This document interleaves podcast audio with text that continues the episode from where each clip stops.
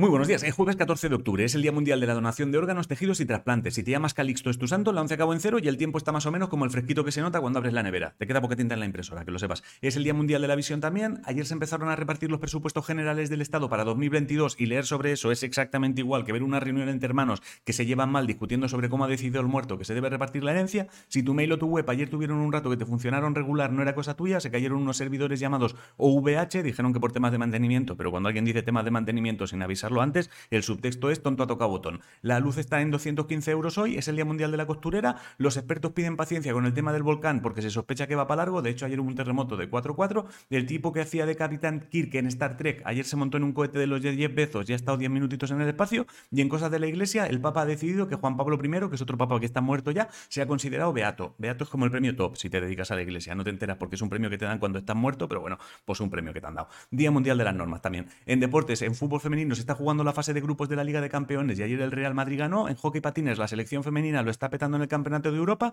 y en baloncesto masculino se está jugando la Euroliga y el Barça y el Madrid ayer ganaron. Y la plurmarquista Agnes Yebet parece que fue asesinada ayer. Esta noticia no mola. Es el Día Mundial de la Espirometría. Es, la espirometría es un análisis para ver cómo te tiran los pulmones, como el control de alcoholemia, pero sin miedo a que el resultado acabe en multa o cárcel. The Guardian ha publicado un estudio acerca de un tratamiento experimental llamado Checkmate 651 que dicen que destruye los tumores cerebrales y en Creta han encontrado huellas prehumanas de 6 millones de años de antigüedad que según la ciencia significa que el hombre empezó a deambular mucho antes de lo previsto, pero en realidad es la prueba de que lo de pisar el cemento mientras todavía está fresco se hace desde que éramos tontos. Mañana empieza el Festival de Cine de Valencia, hoy se publica una novela inédita de Sara Mago llamado La Viuda, el libro póstumo de John Le Carré que llega a España en enero ya lo está petando muchísimo y Carla Montero publica El Medallón de Fuego. En videojuegos, acuérdate que como es jueves tiene juegos gratis por todas partes. En eSports el tema LOL ayer no le fue bien a los equipos europeos, la LVP ha anunciado segunda división en LOL y hoy Movistar Raiders juega la posibilidad de meterse en cuartos de la Premiers. El horóscopo dice que hoy podría estallarte en los morros una tontería que dijiste el mes pasado, si no sabes qué comer, hazte revuelto de espinacas con gambas.